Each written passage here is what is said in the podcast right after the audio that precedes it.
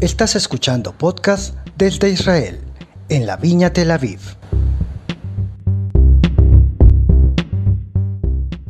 Buenas noches a todos, a todos los que están acá, que la verdad que rompe el corazón ver tantas sillas vacías, pero eh, entendemos que hay muchos que están haciendo un aislamiento, también hay otros que están enfermos y bueno, eh, tratamos de entender todo lo que está ocurriendo en este tiempo y agradecidos por los que sí están. También a los que pueden estar viendo del otro lado, les bendecimos desde Tel Aviv. Y, y bueno, hoy me tocó la responsabilidad de traer la palabra de Dios. Hacía rato que, que había muchas cosas dentro de mi corazón y bueno, el pastor me preguntó si, si, si podía, si quería. Y dije, sí, sí, claro, hay muchas cosas dentro mío para decir. Pero después me agarra como un dolor en el estómago porque realmente no, no, eh, sé que hay muchas cosas para hablar en este tiempo, que hay mucha sed y hambre de la palabra de Dios y hay muchas cosas que yo recibo y que Dios está trabajando en mi vida. Entonces, a veces uno puede confundir lo que Dios está trabajando con lo que quiere que decir o, poner en práctica, ¿sí? Entonces, eso es lo que me estaba pasando. Pero estoy muy feliz porque el grupo de alabanza eligió las canciones exactas y así me las dieron toda lista para esta, para esta prédica o esta enseñanza o, o esta palabra que vamos a, a digerir hoy. Y yo les voy a decir que hoy vamos a comer una comida pesada. Hoy vamos a comer una comida pesada. Yo la estoy digiriendo. Yo la estoy digiriendo todavía. Todavía el Señor está trabajando con esa palabra en mi vida. Así que yo voy a orar para que, para que Dios use esto que ya ha trabajado y si hay más revelación, que use mi boca para que salga más revelación. Yo hice un esquema de todo lo que hay y pido al Señor que me dé la fuerza y, me dé la, la capacidad para poder enseñarlo. De todas maneras, no quiero empezar sin, eh, eh, bueno, estuvimos orando por todos los enfermos y sin mandar un saludo a todos aquellos que están en sus casas. Juli estaba preocupado esta mañana y me dijo, dice, ¿van a, van a transmitir? Y le digo, sí, claro, no sé, le digo, la verdad que no sé, porque todo depende también de los equipos y de todo eso. Pero bueno, eh, si está Juli ahí, te mandamos saludos, Juli, estuvimos orando y creemos fervientemente en todo lo que el Señor va a hacer en la vida de cada uno de nosotros. Si nos toca el corona o no nos toca el corona, Dios está con nosotros. ¿Y quién contra nosotros? Amén. Así que estamos firmes, hermanos, firmes. Vamos a orar primero y vamos a comenzar orando porque es el Espíritu Santo el que habla. Es el Espíritu Santo el que está obrando en mi corazón y yo de esta manera lo quiero transmitir, que no sea mi boca o todo lo que hay en mi conocimiento o en mi mente, porque estamos mal, hermano. Mi memoria últimamente está un poco débil. No está mal del todo, porque gracias a Dios que no, pero por ahí se me olvidan algunas cositas. ¿sí? Así que si es por mí, no vamos a ir muy lejos. Así que desde el Espíritu Santo, Señor, te ruego, te ruego, Espíritu Santo, que en esta hora uses mi vida, Señor. Que uses mi boca en esta hora, Señor, para traer de tu palabra, para traer ese alimento que estamos necesitando en este tiempo, Señor. Señor, yo ruego al Espíritu de que esté trabajando en los corazones de cada uno de mis hermanos, los que están acá, los que están viendo a través de internet, los que vayan a escuchar este mensaje, que trabaje el Espíritu Santo en los corazones para que esta semilla, Señor, caiga en tierra fértil. Señor, yo te ruego por mi corazón, Señor, que así como estás trabajando, continúes haciéndolo, Señor, y que te reveles a mi vida, Señor, en toda la palabra completa, Señor, en el nombre poderoso de Yeshua. Yo te pido, Señor, de que tú estés levantando, Señor, a aquel que tiene los brazos caídos y que esté fortalecido porque vamos a comer un buen alimento en esta tarde, Señor. Gracias, Señor, por todo lo que tú nos vas a dar. Gracias por lo que tú vas a hacer y oramos para que haya fruto de esta palabra. Fruto en nuestras vidas. En el nombre poderoso de Yeshua. Amén. Amén, amén, amén y cantábamos esta canción que dice, primero cantábamos la canción que dice, y eh, amarte como tú. Amarte y amar lo que tú amas. y amar lo que tú amas. Señor, queremos amarte y amar lo que tú amas. Y yo estaba meditando en este tiempo muchísimo sobre todo lo que está ocurriendo. La, la verdad es que estoy muy atenta a esas cosas. Es, es cierto, es parte de mi, de, de- de mi personalidad o de lo que Dios depositó en mí quizás, de estar muy atenta a lo que está sucediendo en todo el mundo.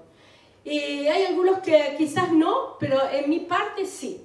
Y he estado meditando mucho en este tiempo sobre lo que está ocurriendo en la iglesia. Que estén estas sillas vacías no es casualidad. Está operando un espíritu de eh, enfriamiento. Se están enfriando nuestros hermanos. Algo está pasando y está operando un espíritu. El espíritu del anticristo está obrando. Dice la palabra de Dios que ya estaba en el tiempo que fue escrito, o sea que sigue actuando. Dice que anda como león rugiente alrededor de nosotros para tratar de, de devorarnos de, y de atemorizarnos. Y eso es lo que está ocurriendo, hermanos. Hay un espíritu de temor muy fuerte. Es un espíritu de temor tan fuerte que ab- abarca todas las cosas. Temor a lo que va a venir, temor a las finanzas, temor a la enfermedad, temor a todo lo que, lo, lo- lo que está ocurriendo en catástrofes naturales. Temor y temor y temor es lo que se está metiendo aún dentro de las iglesias. Por eso las sillas están vacías. La gente tiene temor. Se quiere cuidar y resguardar, está protegida. Pero me llamaba mucho la atención escuchar testimonios de iglesias como nuestros hermanos en Afganistán. Si ustedes han escuchado los testimonios, realmente conmueve hasta lágrimas. De ver cómo aquellos que realmente están sufriendo una persecución, no es un dicho, no es que me persegue la vecina que no me habla porque yo soy cristiana o me corrieron del trabajo porque se enteraron que soy cristiana. No es esa persecución. Es una persecución que cobra vida. Que si ellos abren su boca, que son cristianos, literalmente son muertos. Y, y he escuchado testimonio de que ante esa amenaza de ante la muerte prefieren proclamar el evangelio, prefieren morir, pero que otro sea salvo. Y eso es tremendo, hermano. Eso es algo que conmueve hasta las lágrimas. Yo no sé si ustedes lo han meditado, pero yo sí lo estuve meditando. Estuve pensando en mucho en qué estamos haciendo. ¿Qué es esto? ¿A qué estamos jugando, hermano? ¿A qué venimos acá? ¿Cuál es el motivo que estamos sentados en esa silla? ¿Qué es lo que nos mueve a, a reunirnos, a estar juntos, a leer la palabra? Y, y viendo en conjunto toda esta mezcla de cosas que ocurrían en mi interior, en mi espíritu, porque algo pasaba dentro de mi corazón y decía, ¿por qué está todo este sentimiento dentro de mí? ¿Por qué siento toda esta angustia por aquellos, por aquellos que no están entendiendo? Y yo incluida también, porque muchas cosas todavía no las puedo entender y no las puedo asimilar. Y, y- y aquellos otros hermanos que dan la vida por el Evangelio. Ese contraste tan grande en este tiempo. Y traía un- un- un- una mezcla de un montón de cosas adentro de mi corazón en estos últimos días, en este último tiempo. Y cuando supe que tenía que traer la palabra, me desperté varios días con algo en mi corazón. El perfecto amor echa fuera el temor. El perfecto amor echa fuera el temor. Quiero contarles que hace un tiempo atrás, no quiero que se me escape este detalle, porque hace un tiempo atrás estaba viendo un Instagram de un vivo de una persona de acá de Israel, una eh, hermana en Cristo, pero habla eh, inglés. Ella habla inglés. Eh, y estaba viendo un report, una, una- ¿cómo se dice? Cuando hacen en, vivo así, un- bueno, no, no sé cómo se dice, o sea, la, la llamaron en vivo y ella le dan que ore por, por Israel. Y ella eh, empieza a hablar todo en inglés, pero decía la palabra Yeshua. Ella se queda un rato diciendo y repitiendo la palabra Yeshua. Les quiero contar esto porque esto fue clave para mi vida. Fue un- una revelación clave para mi vida. Ella comenzó a decir la palabra Yeshua. Hacía pausa y decía Yeshua. Yeshua. Yeshua. Yeshua. Y yo la miraba como esperando, bueno, arrancá, orá. O sea, yo estaba mirando ese vivo y decía, orá, por favor, porque no dejaba de repetir la palabra Yeshua. Y cada vez que la repetía, algo se me clavaba en mi corazón. Yeshua, Yeshua, Yeshua. Y allí empezó el Señor a trabajar. Porque en primero mi carne quiso juzgarla decirle, esta no sabe qué orar. Quizás no sabe qué decir y está repitiendo, porque esa fue mi carne que reaccionó. Pero inmediatamente el Espíritu empezó a revelarme el poderoso nombre de Yeshua en esta nación y en todas las naciones de la tierra. En todas las naciones de la tierra. El nombre Yeshua tiene un poder tan grande. Y ahí comienza el Señor a hablarme en su nombre. Y estuvo trabajando y estuvo pensando, estuve diciendo, tengo que conocer más de Él me sentí literalmente que no conocía a Yeshua. Sentí por un momento de que no sabía a quién yo estaba adorando. Y perdonen que yo sea tan sincera, pero fue un tiempo, un, par de días, que hasta lloré literalmente. Tantos años en el Evangelio y no conocer verdaderamente el poder del nombre Yeshua. Y cuando esta revelación vino fuerte a mi vida, empecé a entender que esa es la respuesta al mundo.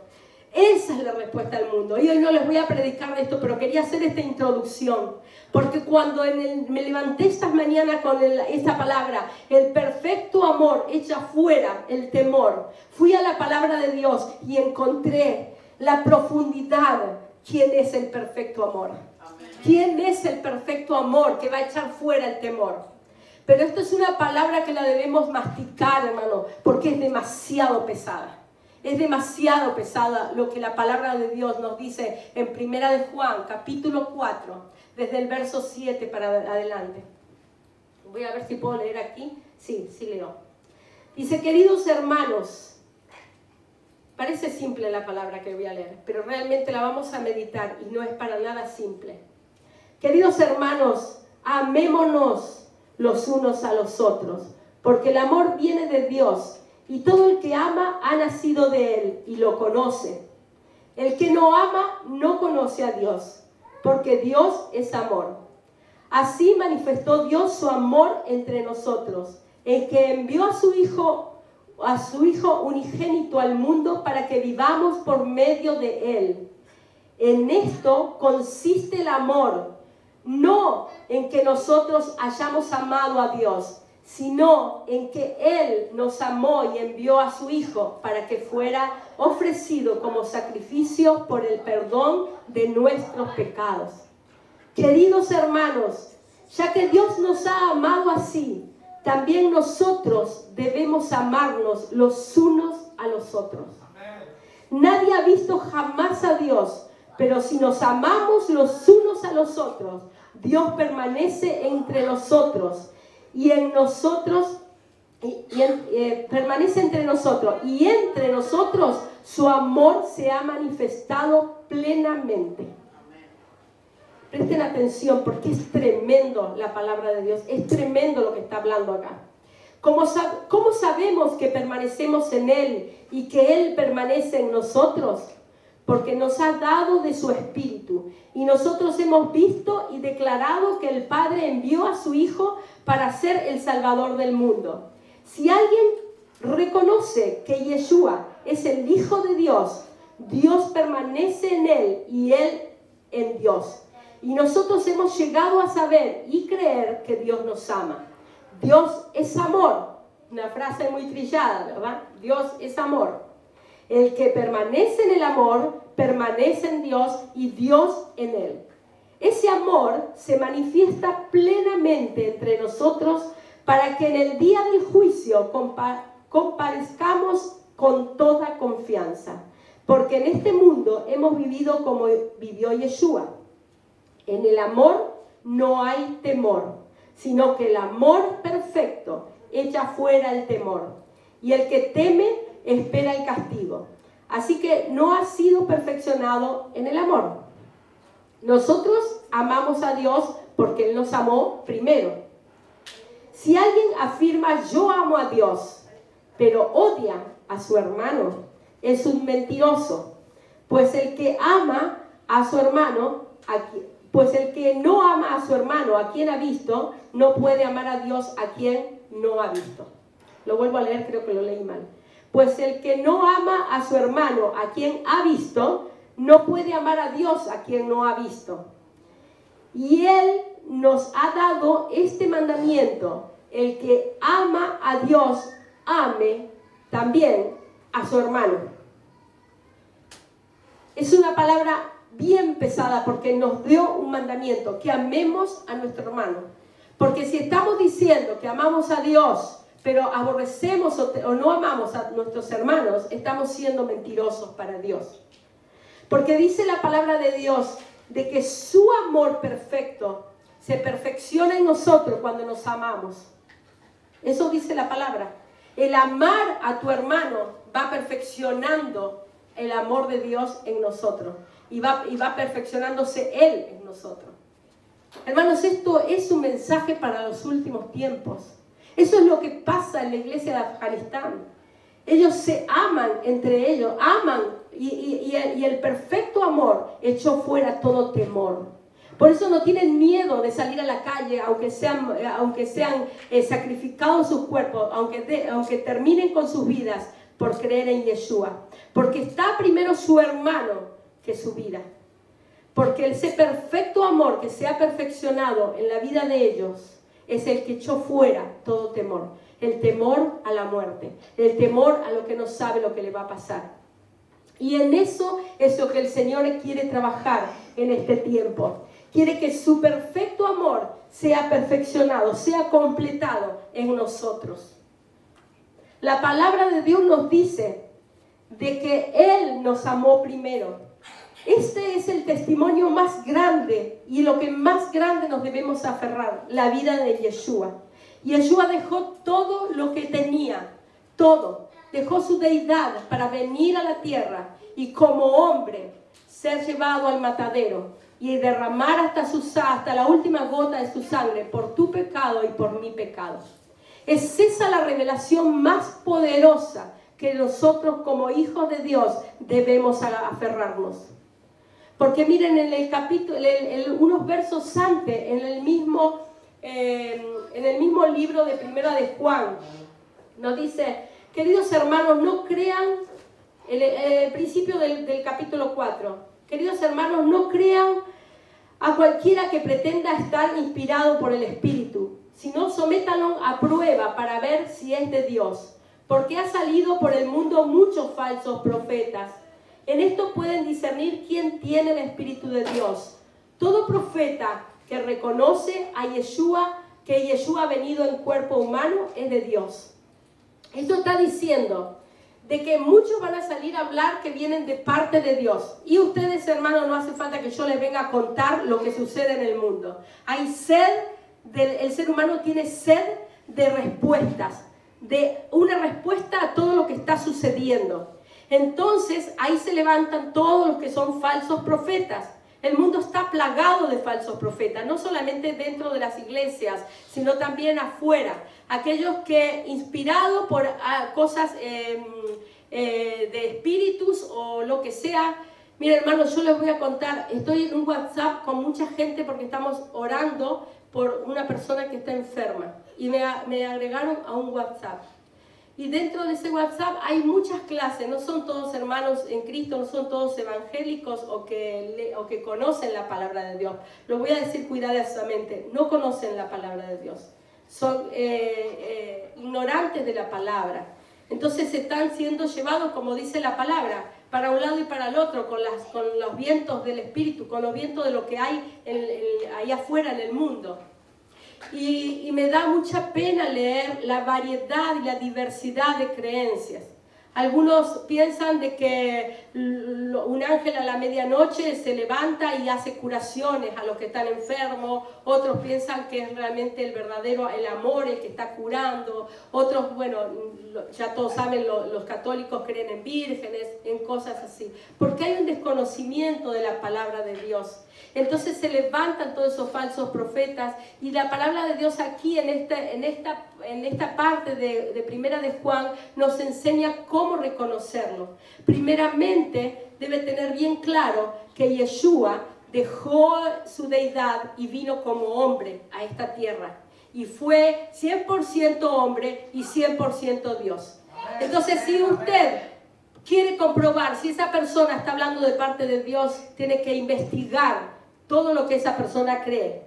También nos sigue enseñando, no solamente eso, o sea, la persona que está hablando de parte de Dios tiene que primeramente testificar de que Yeshua fue 100% hombre, 100% Cristo. Dice, discernir quién tiene el Espíritu de Dios. Todo profeta que reconoce que Yeshua ha venido en cuerpo humano es de Dios. Todo profeta que no reconoce a Yeshua no es de Dios, sino es del anticristo. Así es, es así de literal. Si no es de Dios, es el anticristo operando. Toda esta gente que son llevados por estas eh, creencias están siendo cómplices del anticristo. Es el anticristo operando y trayendo confusión a la mente humana y una, una venda, una, un, un ¿cómo se dice? Una ceguera, una ceguera espiritual para poder ver la revelación verdadera que es lo que dice la palabra de Dios.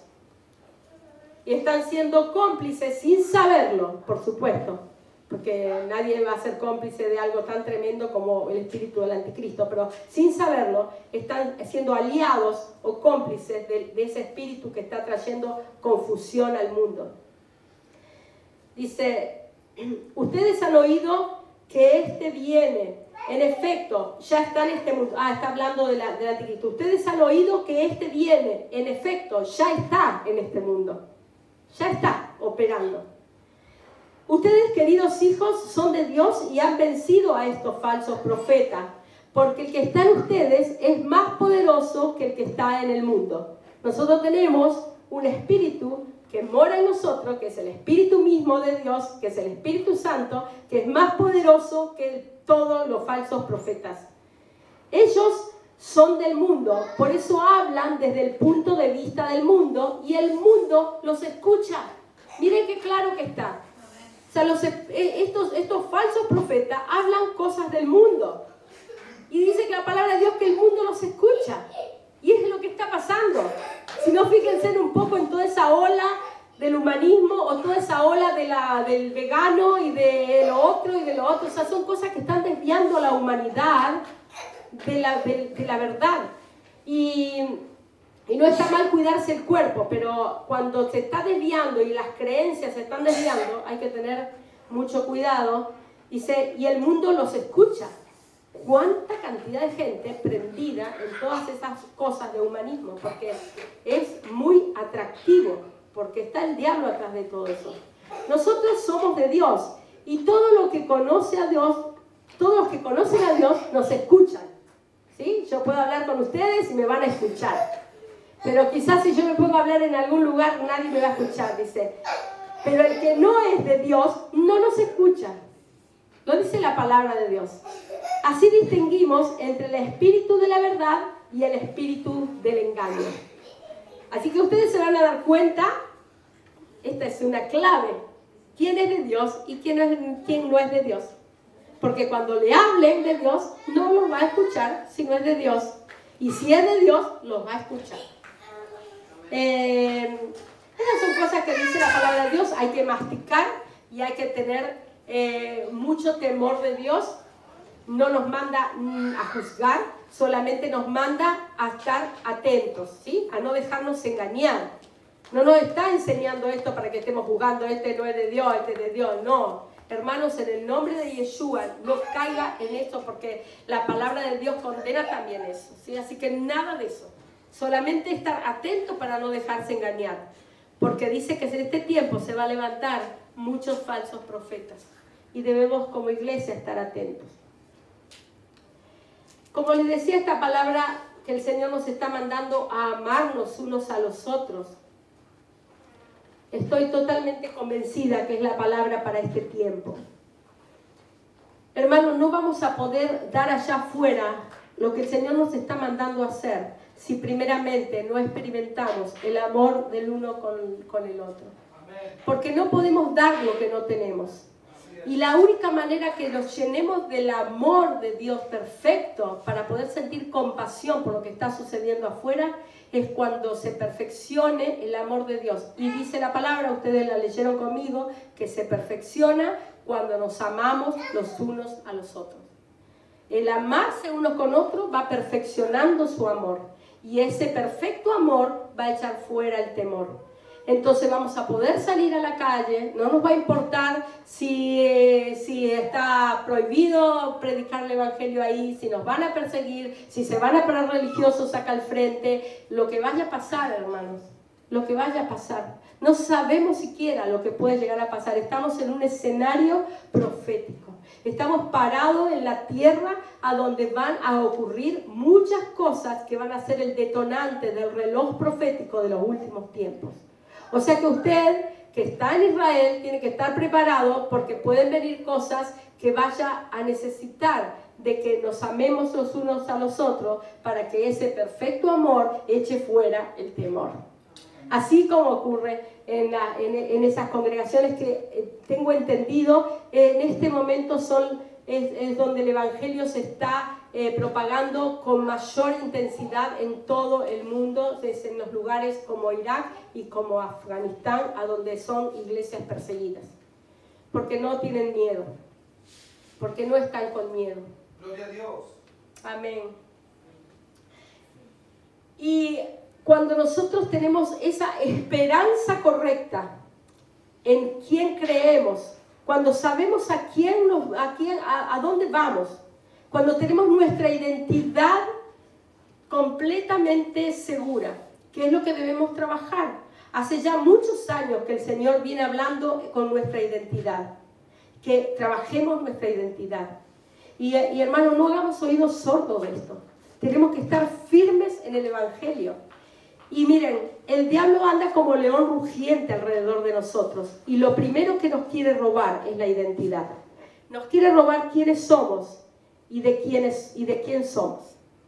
Quiénes somos y de quién somos. Esas son las dos cosas que él quiere robarnos. El mismo Yeshua fue llevado al desierto y fue tentado por el diablo, queriéndole robar su identidad. Pero Yeshua le contestó con la palabra de Dios y es ahí donde nosotros debemos aprender que aquí en la palabra de Dios tenemos todas las respuestas.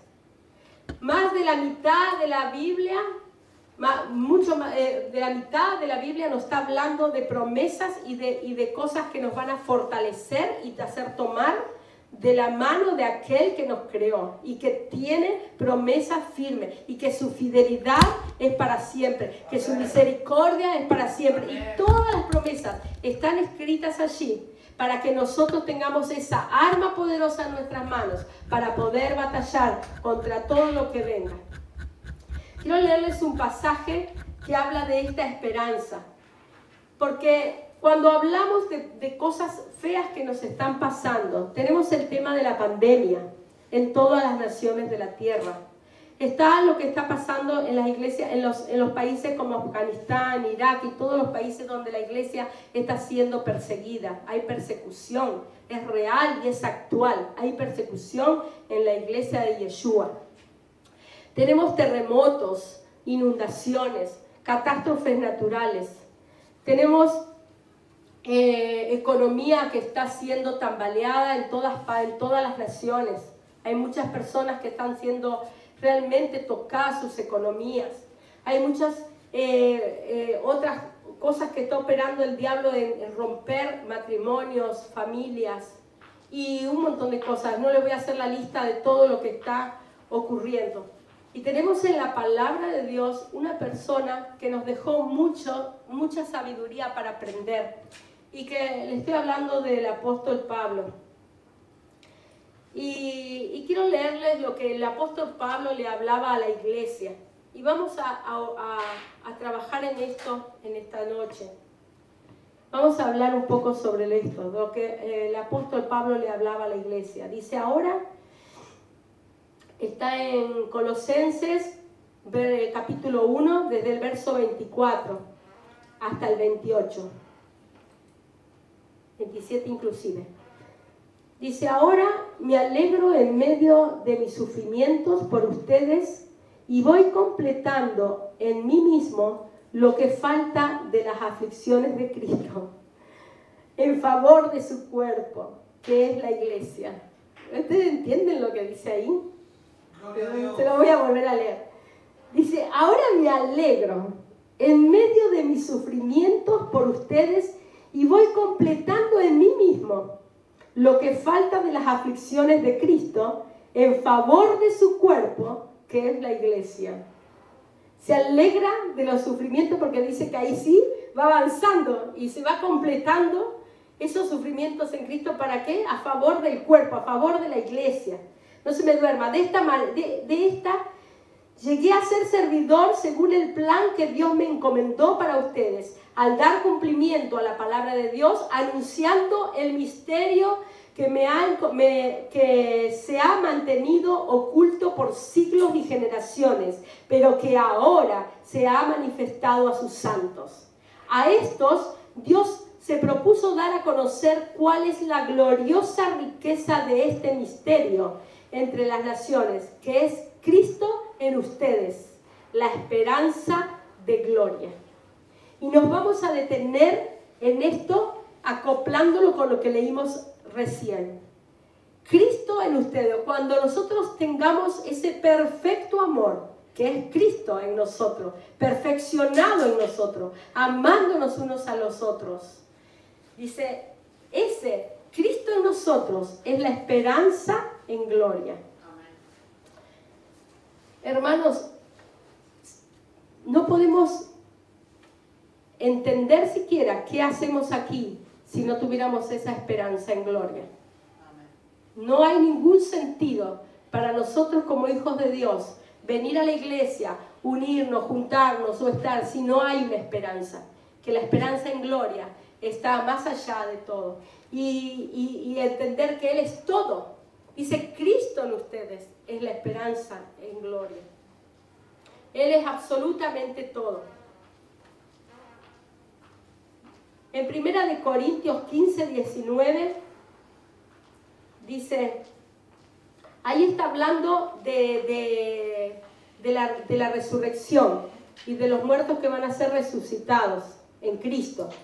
Y, y está hablando sobre ese tema sobre aquellos que partieron cuando llegue la segunda venida de Yeshua, ellos van a ser resucitados. Dice que no tiene ningún sentido de no creer que ellos van a ser resucitados como Cristo fue resucitado. Está volviendo a hablar del mismo tema, hermanos. Está volviendo a hablar de un Cristo que vino a la tierra, que murió en la cruz, que se fue al infierno, a, arrebatar las llaves del infierno, venció al enemigo y volvió a la diestra del Padre a sentarse. Y esa es la victoria que tenemos en Cristo Yeshua.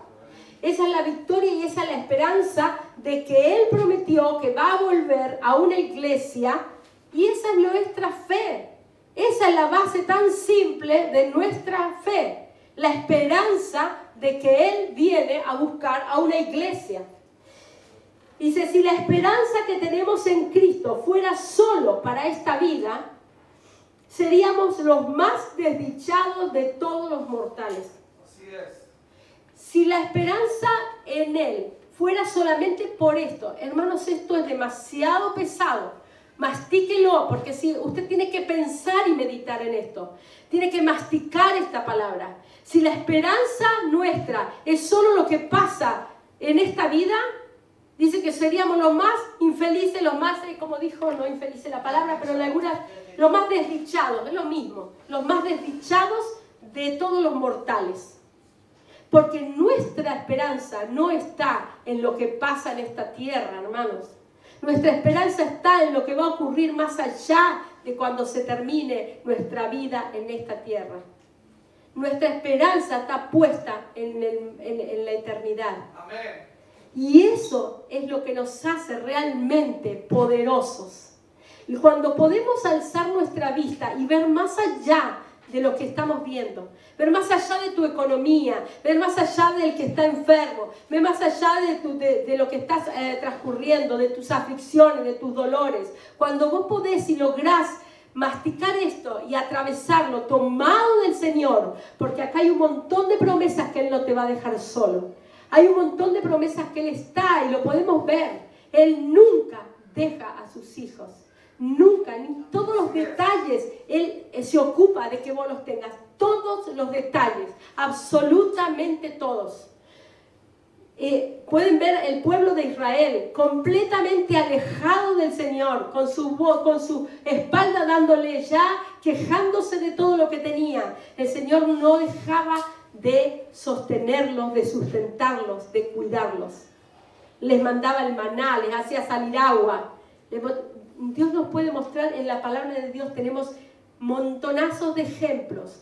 Aunque aún nosotros siendo rebeldes, el Señor sigue eh, cuidándonos y dándonos todos los detalles, todas las cosas que necesitamos. Él es un Dios eterno. Él vio tu principio y tu fin. Vio mi principio y mi fin. Y esto es un arma poderosa que tenemos, hermanos.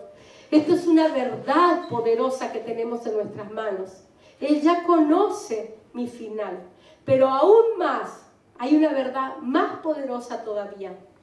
Que Él venció el mundo. Él venció al que te está hostigando, el que te está haciendo problemas.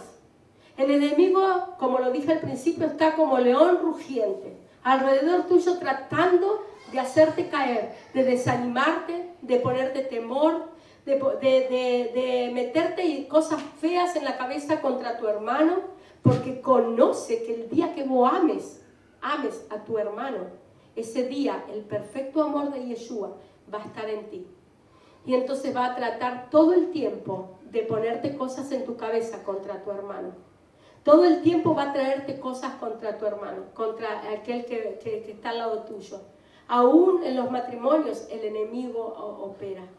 El enemigo usa a las personas que están a la par tuya para destruirte, tu identidad y todo lo que sea. Algún día vamos a poder hablar más profundamente de esto, porque si no se haría muy largo, pero Él opera en las mentes de las personas, en aquellos que dejan, porque nosotros tenemos la voluntad y tenemos el dominio propio para echar fuera pensamientos que vienen, que no vienen de Dios.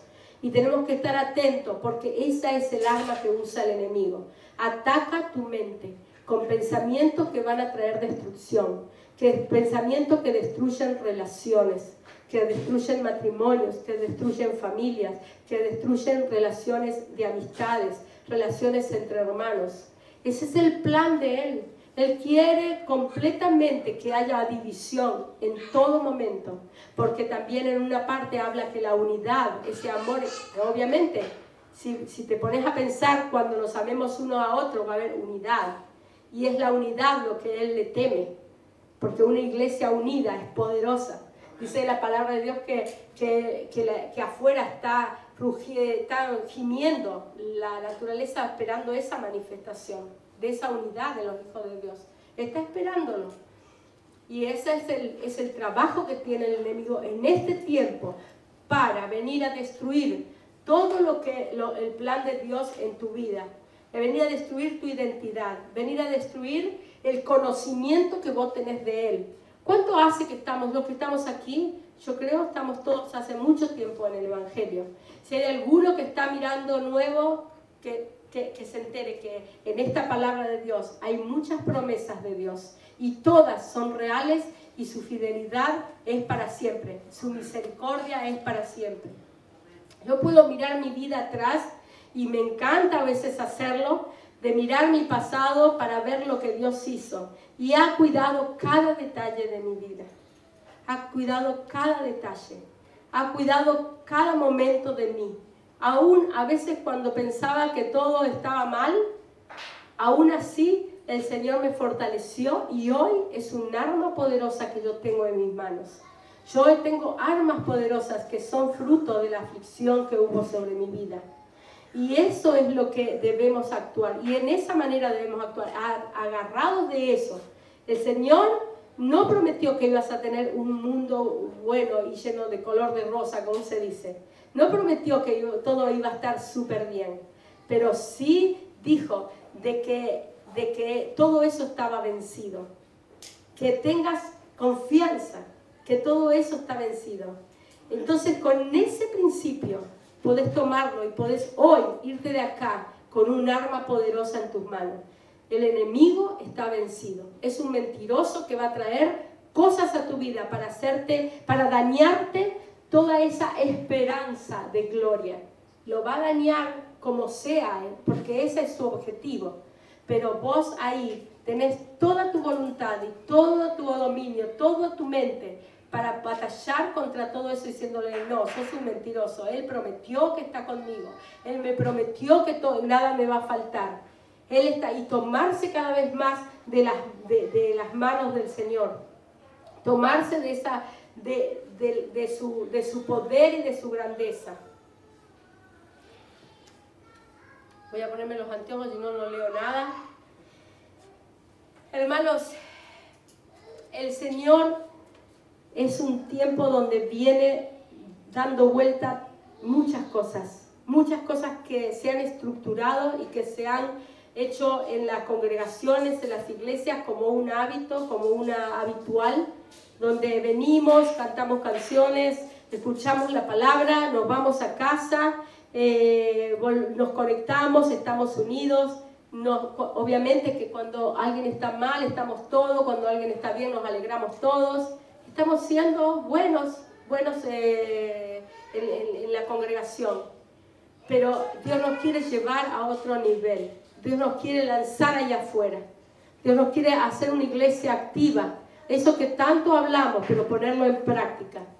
Y no es fácil, no sé. Sería muy bueno que saquemos esa palabra de nuestra boca. Porque en el Señor todo lo podemos. Porque Él lo prometió. Porque no somos nosotros los que vamos a, salir ahí. Él nos quiere impulsar allí.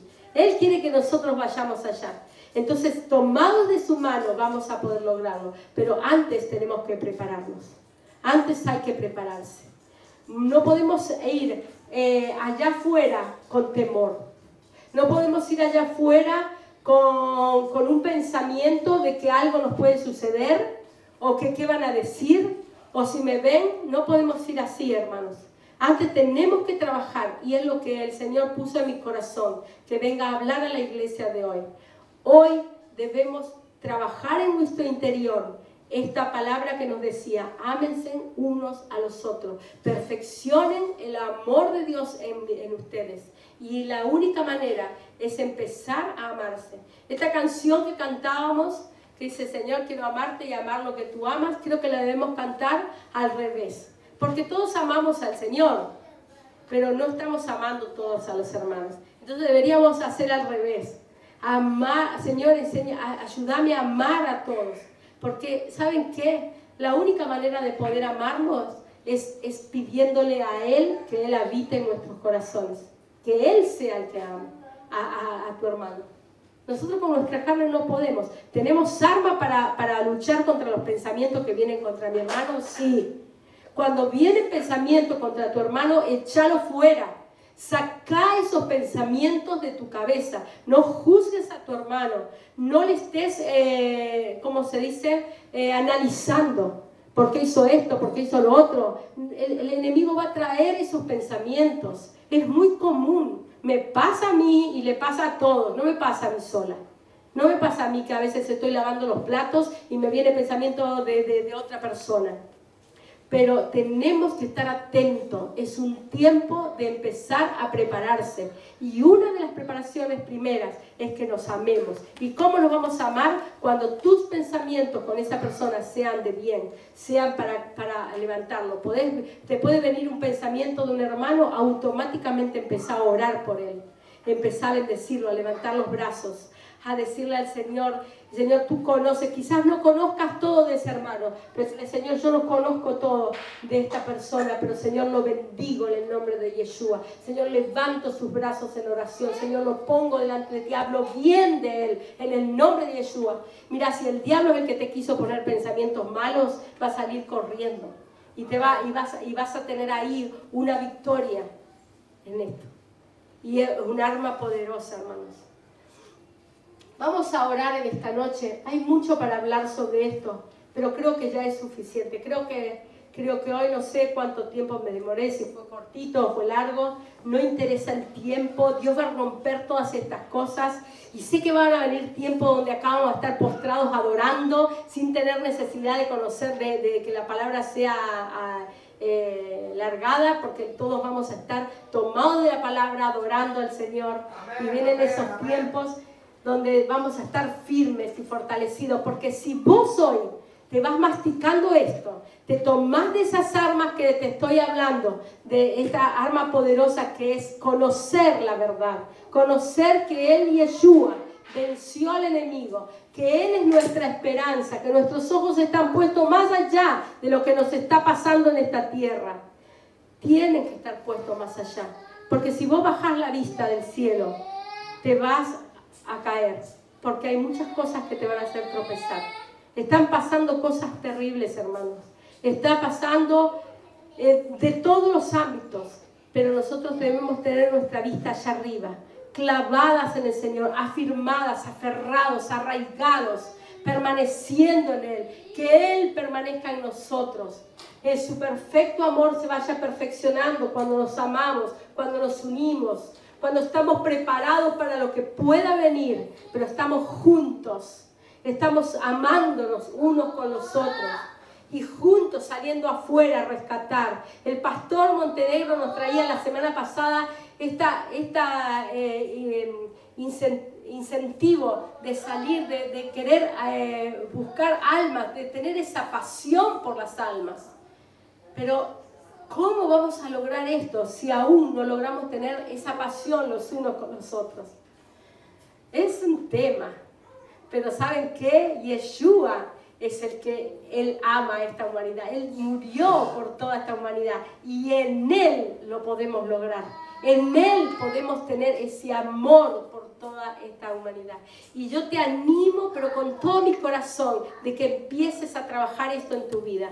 Empieces a trabajar a amar a tu hermano. Aquel que tenés problemas, que te hizo pedazo tu vida, que te criticó, que te habló de vos, que, que te, hizo mal, que te hizo daño, a esa persona empezá a bendecir, empezá a orar por ella, empezá a decir, Señor, yo la quiero amar, no importa lo que yo perdono todo lo que hizo en mi vida y en el nombre de Yeshua yo quiero amar a esa persona como tú la amas y empezar a trabajar en eso y empezar a trabajar porque amar al que tenés al lado que, que es tu amigo eso es fácil pero amar a tu enemigo, esa no es tarea.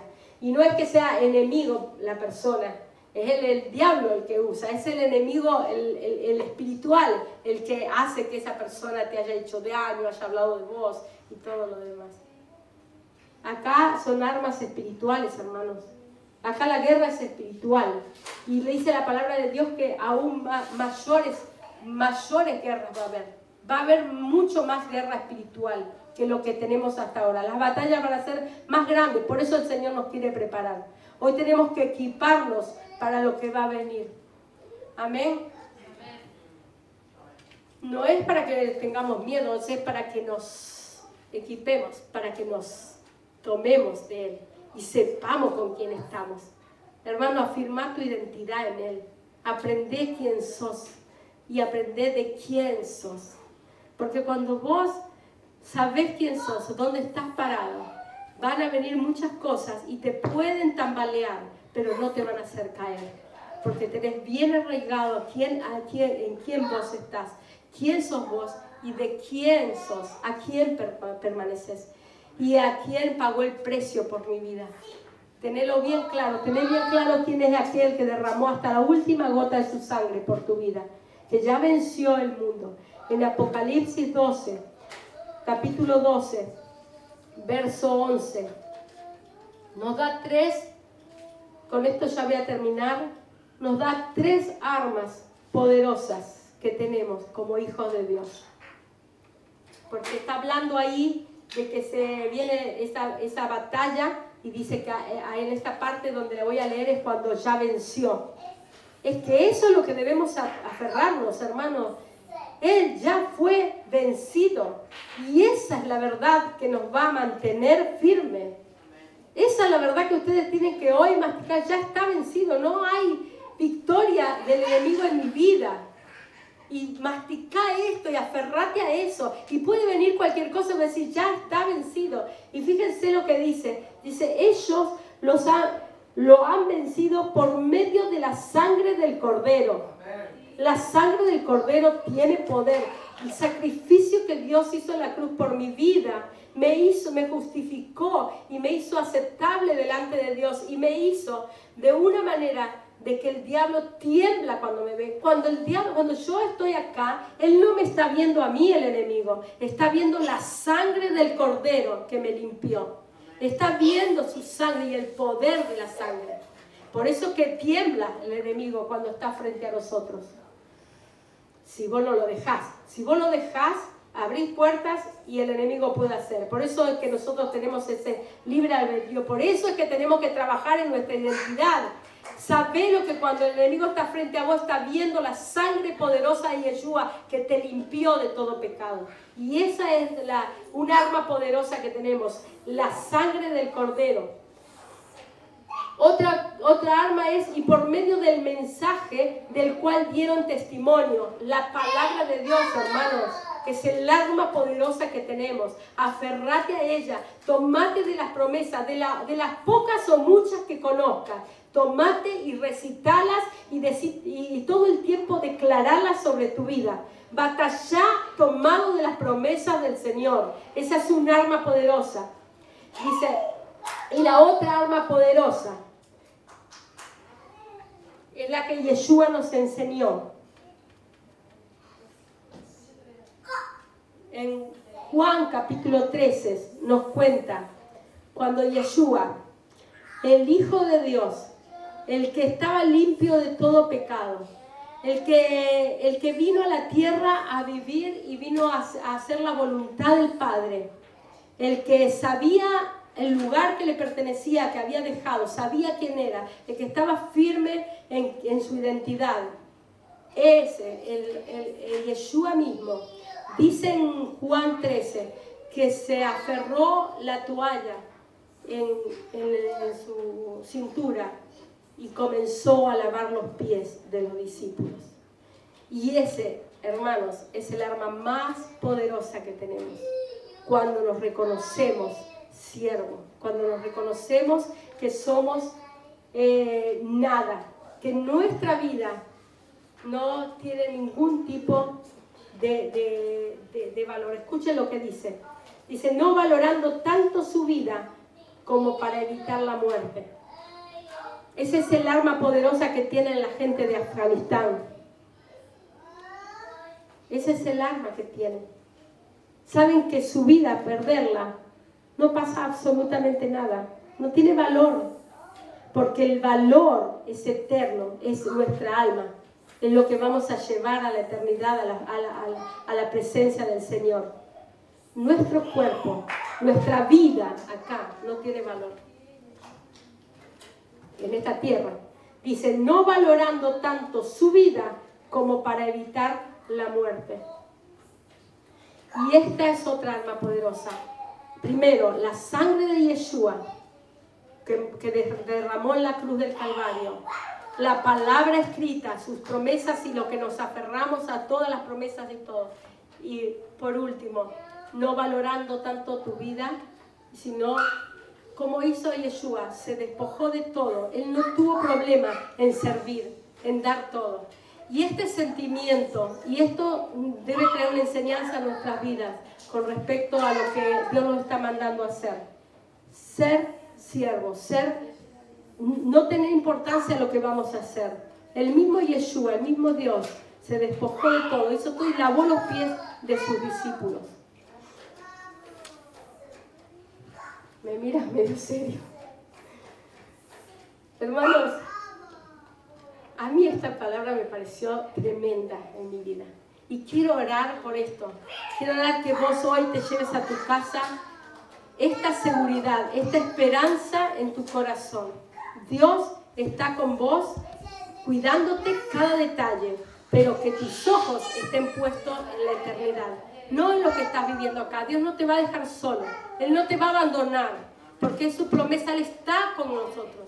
Y va a estar hasta el último día de nuestra vida aquí en esta tierra. Pero nuestra esperanza de gloria está puesta más allá. Está puesta en lo que va a venir.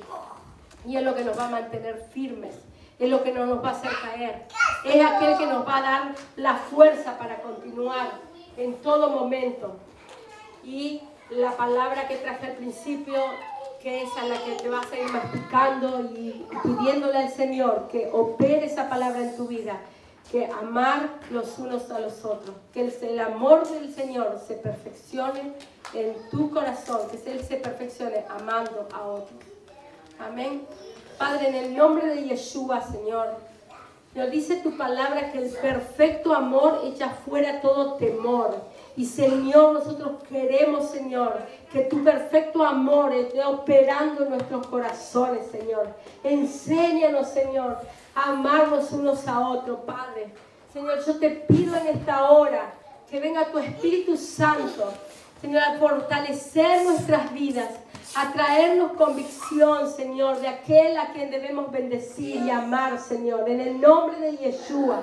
Señor, ayúdanos, Señor, a perdonar. Ayúdanos, Señor, a pedir perdón. Señor, ayúdanos, Señor, a amarnos como tú nos estás mandando, Señor. En el nombre de Yeshua queremos, Señor, que tú te perfecciones en nosotros, Señor. Padre, en el nombre de Yeshua, que estamos como iglesia, Señor, una vez más a decirte que aquí estamos que queremos ser usadas, que queremos, Señor, que la iglesia tome el lugar que tiene que tomar en esta nación, Señor. Pero reconocemos que antes tú tienes que trabajar, Señor. Aquí estamos, oh Dios, para que en este tiempo tú trabajes con nuestros corazones. Yo oro por cada uno de los que están acá, por cada uno de los que están escuchando este mensaje, Señor. Opera, Señor, en sus corazones. Señor, trabaja con esta palabra, Señor, en el nombre de Yeshua. Y Señor, en mi corazón continúa, Señor, trabajando. Continúa haciendo, Señor, la obra completa, Señor, en el nombre de Yeshua. Enséñame a amar, Señor, a aquel que me hizo daño, Señor. Enséñame a amar a cada uno de mis hermanos, Señor. En el nombre de Yeshua, usa mi vida. Yo te pido que ores en este momento y le pidas que use tu vida para todo lo que Él quiera hacer. Señor, la mies es mucha allá afuera, Señor, y los obreros son pocos, dice la palabra, pero queremos tomarnos, Señor, de las promesas tuyas, Señor, que habrá fruto en abundancia, Señor. Y así, Señor, nos tomamos de la promesa para esta casa, Señor, que será un tiempo donde habrá frutos en abundancia. Y, Señor, que todo lo que tú tengas que hacer con nosotros, Señor, aquí estamos, Señor. Yo en mi parte, Señor, heme aquí, oh Dios. Heme aquí, Señor. Usa mi vida para la gloria de tu nombre, Señor. Y continúa trabajando para la gloria de tu nombre, Padre. Amén. Amén, amén.